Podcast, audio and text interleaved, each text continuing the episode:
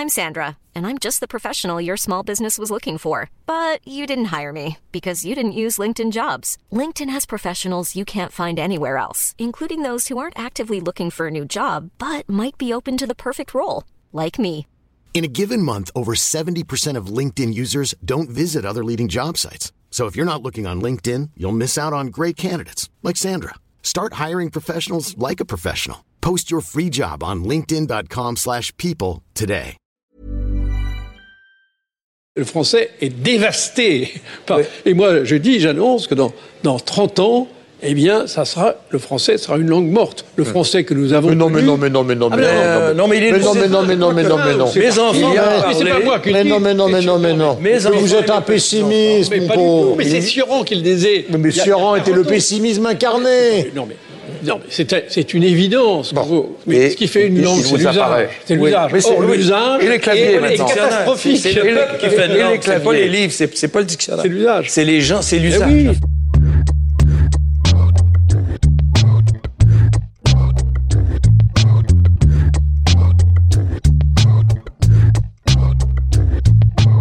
Salut, c'est Thomas Rozek. Salut, c'est Laëlia Véron du podcast Parler comme jamais. Récemment, ma camarade Lorraine Bess, qui prépare ce podcast au quotidien avec moi, a attiré mon attention sur une interrogation en cours dans le monde de la justice. De plus en plus, les magistrats sont amenés à s'interroger sur le sens des emojis, ces symboles qui régulièrement ponctuent nos conversations numériques. Est-ce qu'un emoji couteau peut constituer une menace de mort? Est-ce qu'un emoji cœur envoyé par un supérieur hiérarchique peut attester d'un cas de harcèlement? Ça nous a donné envie à nous d'élargir la réflexion et de se demander quelle est la place et le rôle des emojis dans notre langage. Et au passage, on va se demander en quoi ces nouveaux modes de communication sont à la fois nouveaux et très anciens, pourquoi ils n'abîment pas la langue mais peuvent au contraire l'enrichir, et pourquoi ce n'est pas la fin du monde si euh, nos parents, les juges et Alain Finkielkraut ont un peu de mal à les comprendre? Et ce sera notre épisode du jour. Bienvenue dans Programme B. Le SMS comme mode de preuve? Oui, de plus en plus, mais pas dans n'importe quelles conditions. En mars dernier, les juges du tribunal correctionnel de Valence ont considéré qu'envoyer un émoticône en forme de pistolet par SMS était constitutif d'une menace de mort matérialisée par image. Et notre invitée pour en parler, c'est ta co-autrice, Laëlia Maria Candéa, avec qui tu as écrit le livre Le français est à nous, paru cette année aux éditions de la Découverte. Tout à fait, et avec elle, on a commencé par se demander si les emojis c'était vraiment nouveau. Le fait d'utiliser des symboles pour se parler, c'est quand même nouveau, Ouais. malgré tout, parce que c'est très nouveau qu'on puisse euh, euh, en fait communiquer par l'écrit Mm. immédiatement. C'est c'est ultra récent. Enfin, c'est la première fois dans l'humanité que les gens utilisent l'écrit pour euh, pour des conversations en fait. Ce qui euh, n'est pas nouveau, c'est de euh, d'utiliser l'écrit en l'enrichissant avec des dessins, avec des une mise en page rigolote, avec la caractère la taille des, des caractères. Enfin, on pense au Moyen Âge, il y avait des manuscrits. Les manuscrits, c'était pas de l'écrit comme ça au kilomètre avec la même police toujours partout. C'était des gens qui écrivaient à la main et qui décoraient énormément leurs manuscrits. Donc ils enrichissaient déjà il y, a, il y a des d'années leurs textes avec euh, finalement euh, un apport esthétique purement esthétique qui rajoutait du sens au texte. Donc et on peut aussi penser aux hiéroglyphes que tout le monde connaît. C'est Oui, c'est- encore c'est- plus C'est ancien. un peu la référence qui vient Voilà. tout de suite. Bah oui, c'est c'est pareil, passer un temps infini à dessiner des petits trucs alors que euh, ça aurait été beaucoup plus efficace de, de trouver un autre système d'écriture. Donc euh, voilà, en fait, ça fait très longtemps qu'on qu'on utilise des images pour communiquer, mais pas de façon instantanée. Là, ce qui est nouveau, c'est que l'image est déjà faite, elle est disponible et on peut juste la sélectionner et euh, être toujours dans l'immédiat de l'échange tout en utilisant un code écrit enrichi. Moi, j'ai l'impression d'avoir encore 14 ans, j'ai pas grandi. hein. Pourquoi? Parce que je mets un emoji à chaque message, à chaque fin de phrase. Mais j'ai des emojis partout Il faut me comprendre aussi, c'est super dur d'échanger par message. Je pense qu'on est tous d'accord là-dessus. Quand t'envoies un message, bah c'est pas comme si t'avais la personne en face de toi. Tu connais pas son intonation, tu connais pas spécialement son but, tu connais pas la façon dont il a envie de te le dire. Et bah les emojis, c'est la solution au problème. Par exemple, quand on parle des émoticônes, on pense aussi aux signes de ponctuation qu'on a détournés pour faire des petits bonhommes. Et ça, par exemple, c'est pas du tout nouveau.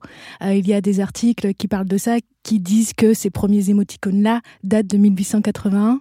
Alors on peut trouver des traces, effectivement, depuis qu'on a l'imprimerie, on a, on a des traces de gens qui ont essayé d'utiliser les caractères d'imprimerie pour construire des visages ou euh, des, enfin, exprimer en fait des émotions.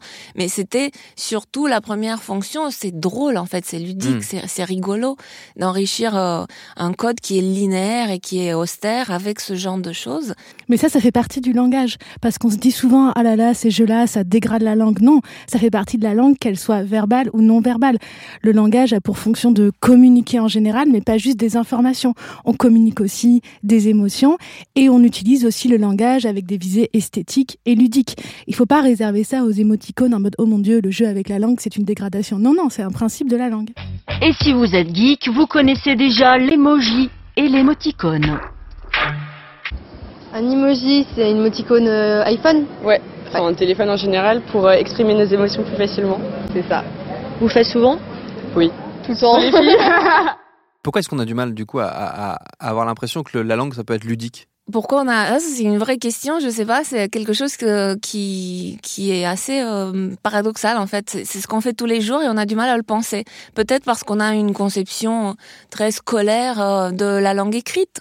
C'est peut-être ça qui, déforme un peu notre imaginaire, je sais pas, peut-être parce qu'on on pense toujours aux écrivains classiques euh, quand on pense à l'écrit, alors qu'on utilise l'écrit depuis toujours, tout le temps, de plein de manières différentes. Et puis parce que je pense que le jeu avec la langue, suivant qui le fait, dans quel contexte, on va le voir autrement et le hiérarchiser autrement. Le jeu avec la langue, c'est le principe de la littérature quand même. C'est le principe, par exemple, jouer avec la ponctuation, les signes de ponctuation. Ben, Apollinaire le fait, on trouve ça très bien. Cocteau là, le fait aussi. Cocteau le fait. Et on voit ses lettres dans des musées, par exemple. Et Voilà, alors qu'il fait des il dessins partout. Voilà, il fait des dessins partout. On trouve ça euh, magnifique parce que c'est Cocteau, en fait. C'est c'est- n'importe qui fait ça. Simplement, euh, il y a une différence de légitimité selon euh, le statut social ou le capital culturel de la personne. Et c'est le principe de l'orthographe. Quand un écrivain ou une écrivaine fait des jeux graphiques avec l'orthographe, euh, je sais pas, par exemple, dans Uburois, euh, le fait de voir finance écrit P-H-Y, voilà, là, on va pas dire que c'est une faute. On va dire que c'est un jeu graphique. Donc, suivant, c'est des mêmes attitudes vis-à-vis de la langue. Simplement, elles sont plus ou moins conscientes, elles sont plus ou moins valorisées. Mais personne ne penserait à dire que, bah voilà, Cocteau, quand il fait des dessins euh, dans, dans ses lettres, c'est le signe qui sait pas écrire. Je voulais aussi citer Hervé Bazin, parce que c'est amusant aussi. Il a écrit un bouquin qui s'appelle Plumon l'oiseau, où euh, il euh, s'amuse à inventer d'autres signes de ponctuation. Parce qu'on connaît le, signe d'interrogation, on connaît le signe d'exclamation, le point, enfin, la liste est très très brève en fait. Euh, et lui, il invente le point de doute, le point de conviction, le point d'acclamation, le point d'autorité, le point d'amour. Et euh, il utilise le point d'ironique. Par contre, il l'invente pas. Ça, c'est un point qui a été énormément euh, défendu par plein plein de gens. Je trouvais que c'était extrêmement utile, que c'était indispensable d'avoir à l'écrit un point pour marquer l'ironie.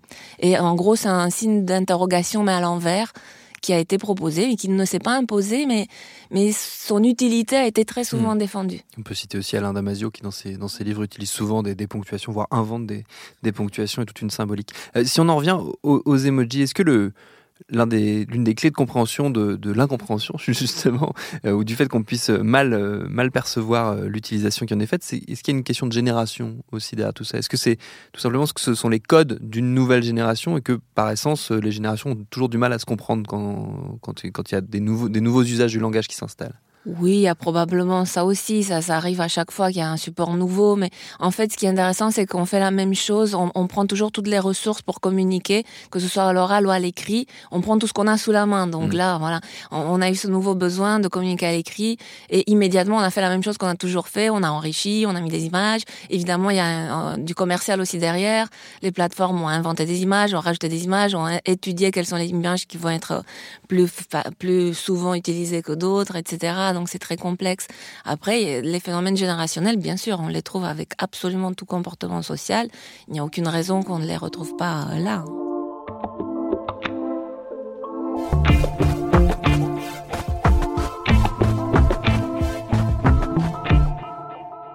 Le fait que les jeunes aient des mots que leurs parents ne comprennent pas, ben ça, on a toujours vu ça aussi. C'est aussi euh, dans les fonctions du langage dont on parlait, il y a aussi la fonction cryptique, c'est-à-dire que on joue à avoir un certain langage qui sera compris de certaines personnes, mais pas de tout le monde. C'est aussi des jeux de connivence qui passent par l'inclusion de certaines personnes, l'exclusion de d'autres. Mais c'est vrai que si on revient sur le point de départ qui était la décision en justice, c'est quelque chose qui se pose dans la justice, le fait qu'à des moments, on a des juges qui souvent sont des personnes quand même d'une certaine génération, d'un certain milieu social qui ne comprennent pas des fois le langage des personnes prévenues. Et ça passe, ça peut passer par les émoticônes, mais ça, parle, ça passe aussi par autre chose. Il y avait par exemple le mot lol qui n'était Hmm. pas compris. Oui. Là, le juge pensait que c'était des initiales. Il demandait qui était désigné par ces initiales. Donc voilà, on a euh, ces phénomènes de non-compréhension et qui sont pas spécifiques à notre époque, hein, qui se rencontrent à chaque Oui. fois. C'est normal que les nouvelles générations créent de nouveaux codes. Est-ce que les, les emojis peuvent être considérés comme un- une forme d'argot, quelque part? Oui, bien sûr. Surtout qu'il y a toujours. C'est pareil, c'est un phénomène qui est aussi ancien que la communication euh, langagière. En fait, à chaque fois qu'un groupe se forme, il se crée des codes. Donc il y a des codes qui sont éphémères, il y a des codes qui sont connus par un tout petit groupe, des codes qui sont connus par des groupes un, peu élargis. On parle de communauté, de pratique, par exemple, en linguistique. Donc oui, tout à fait. Et on recrée de l'argot sur l'argot parce que il y a le code des emojis, mais vu qu'il commence à être partagé par beaucoup de monde, à l'intérieur, on crée un nouveau code. On détourne leur sens. Typiquement, l'aubergine, le sens qui, est qui devient détourné pour donner un sens sexuel, ça va être compris juste de certaines personnes. Et dans certaines communautés, certains, certaines émoticônes auront tel sens, dans d'autres, elles auront tel sens. Donc c'est intéressant. Plus le code, du coup, est répandu, donc moins il est argotique réservé à un certain nombre de personnes, et ben plus on va encore le détourner pour recréer ces phénomènes cryptiques, justement. Peut-être là, la, différence, et on en revient à ce que, ce que vous disiez, Maria, au, au début, c'est la rapidité avec laquelle euh, ces codes se diffusent, du fait justement de l'immédiateté qui est rendue possible par les outils euh, numériques. Ça, pour le coup, c'est la vraie nouveauté, c'est la vraie différence avec les pratiques anciennes.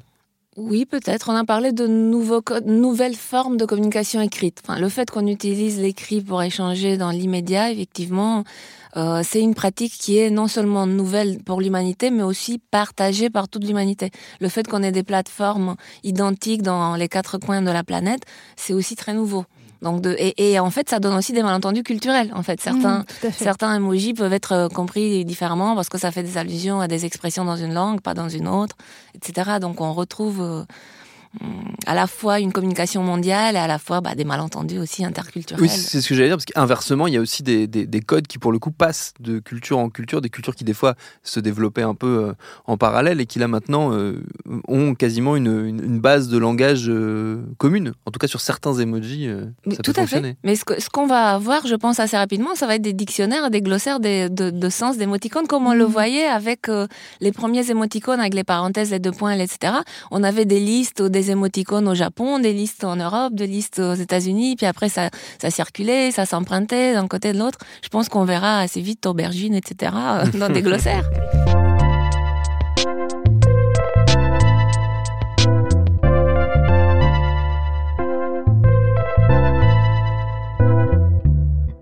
Pour euh, revenir à la nouveauté, je pense qu'une des nouveautés, c'est que, comme pour beaucoup de communication numérique, ça brouille un peu les frontières entre oral et écrit, parce que dans la catégorie, euh, souvent quand on dit les émoticônes, ça sert à rien, en fait, ça sert à quelque chose qui est de compenser une perte qu'on a à l'écrit, souvent du langage oral. Typiquement, les émoticônes, ça peut servir à donner le ton. Quand on fait un petit smiley clin d'œil, ben, ça veut dire quoi? Le prends pas trop au sérieux. Et ça, c'est quelque chose qui, à l'oral, va passer par l'intonation, par les gestes, et vu qu'on n'a pas ça à l'écrit, Normalement, à l'écrit, qu'est-ce qu'on fait? Dans une, dans une messagerie non instantanée ben, On l'explicite. Vu qu'on n'a pas le temps euh, dans un SMS, eh ben, on va le signaler euh, par cet émoticône. Donc, ça a bien une fonction, une fonction de communication. C'est comment compenser le fait que euh, on ait des écrits qui maintenant sont très rapides, sont plus brefs. Et ben, on le compense par ces outils-là. Du coup, on peut difficilement dire que ça appauvrit euh, le langage. Ah, ça l'enrichit complètement. En fait, ça enrichit les ressources du code écrit. Ça lui permet d'avoir une forme de ce qu'on appelle la multimodalité pour l'oral, c'est-à-dire euh, de rajouter d'équivalent de euh, de la posture, de la mimique, de la gestuelle, mais par l'écrit. Et en fait, ce n'est pas exactement non plus ni de la posture, ni de la mimique, ni de la gestuelle. C'est totalement codifié. Donc en fait, c'est aussi une forme d'autonomisation accrue du code écrit, ce qui est aussi très intéressant parce qu'on lit l'écrit par image. En fait, quand on lit les mots, on ne déchiffre pas, sauf quand on apprend à, à lire et à écrire quand on est petit. Mais après, on ne déchiffre pas, on lit les mots comme des images. Et en fait, on, en enrichissant énormément ce code, on aboutit à une communication instantanée très efficace par l'écrit, qui ne passe pas du tout par une oralisation. C'est-à-dire que les émojis, on ne sait pas les, les lire Mmh. à haute Mmh. voix. Ils n'ont aucun équivalent à haute voix. Et c'est de plus en plus un phénomène qui est décrit sur l'oral, sur l'écrit, pardon. Donc, Justement, ça bah brouille ouais, les frontières Justement. Écrit-oral, voilà. Parfait. Mais euh, sur les personnes qui disent que c'est une dégradation de la langue, par exemple, moi personnellement, si on me répond que par emoji, ça va m'énerver. je comprends que ça énerve, mais ce serait pareil à l'écrit. Si la personne passait par l'écrit, sans doute, si elle dit juste OK ou d'accord, ben ça peut être frustrant de la même manière. Donc la question, c'est pas tellement le support euh, emoji ou le support euh, écrit, c'est nos manières de communiquer. Et forcément, il y en a qui vont nous agacer.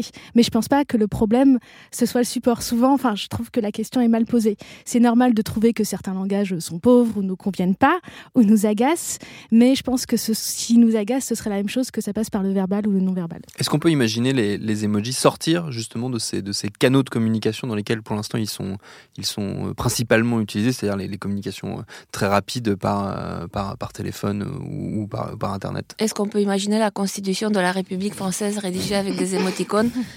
C'est prématuré. c'est un peu trop tôt. Un peu trop tôt. Ouh là là, Maria, tu vas achever Alain Finkielkraut si tu dis ce genre de choses. Quoi. Mais est-ce qu'on est peut, est qu'on peut imaginer que justement, dans, avant que ça ne touche la Constitution, ça puisse, on parlait de littérature tout à l'heure, ça puisse arriver de plus en plus dans, l'outillage c'est déjà le cas, c'est déjà dans la littérature. On parlait des lettres de Cocteau, il y en mmh. a.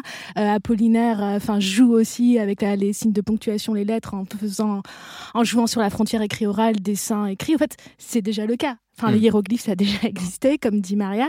C'est juste que euh, on est habitué, encore une fois, à réserver ces jeux avec la langue à certains domaines et à mmh. les considérer comme nobles, comme intéressants dans certains domaines comme la création littéraire euh, prend de plus en plus des supports numériques, forcément, on oui. verra des émoticônes dans les créations littéraires. C est, c est...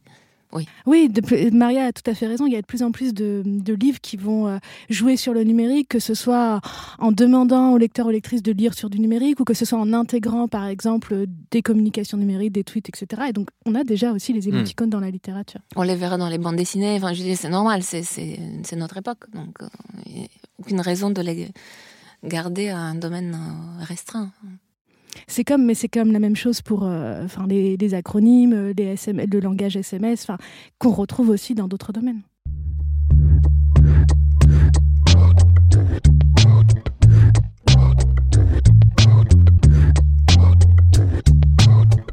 Par ailleurs, sachez qu'une thèse est en cours à ce moment à l'université de Nanterre par Chloé Léonardon sur l'utilisation des émoticônes comme signe de ponctuation. Merci à Maria Candéa pour ses réponses, à ma camarade Laïlia Véron d'avoir piloté avec moi cet épisode de Programme B qui, comme vous le savez, est un podcast de Binge Audio préparé par Lauren Bess, réalisé par Vincent Hiver. Abonnez-vous sur votre appli de podcast préféré pour ne manquer aucun de nos épisodes. Abonnez-vous aussi évidemment à parler comme jamais le podcast de Laïlia qui s'attaque aux clichés sur la langue, Facebook et Twitter si vous voulez nous parler. Et à demain pour un nouvel épisode.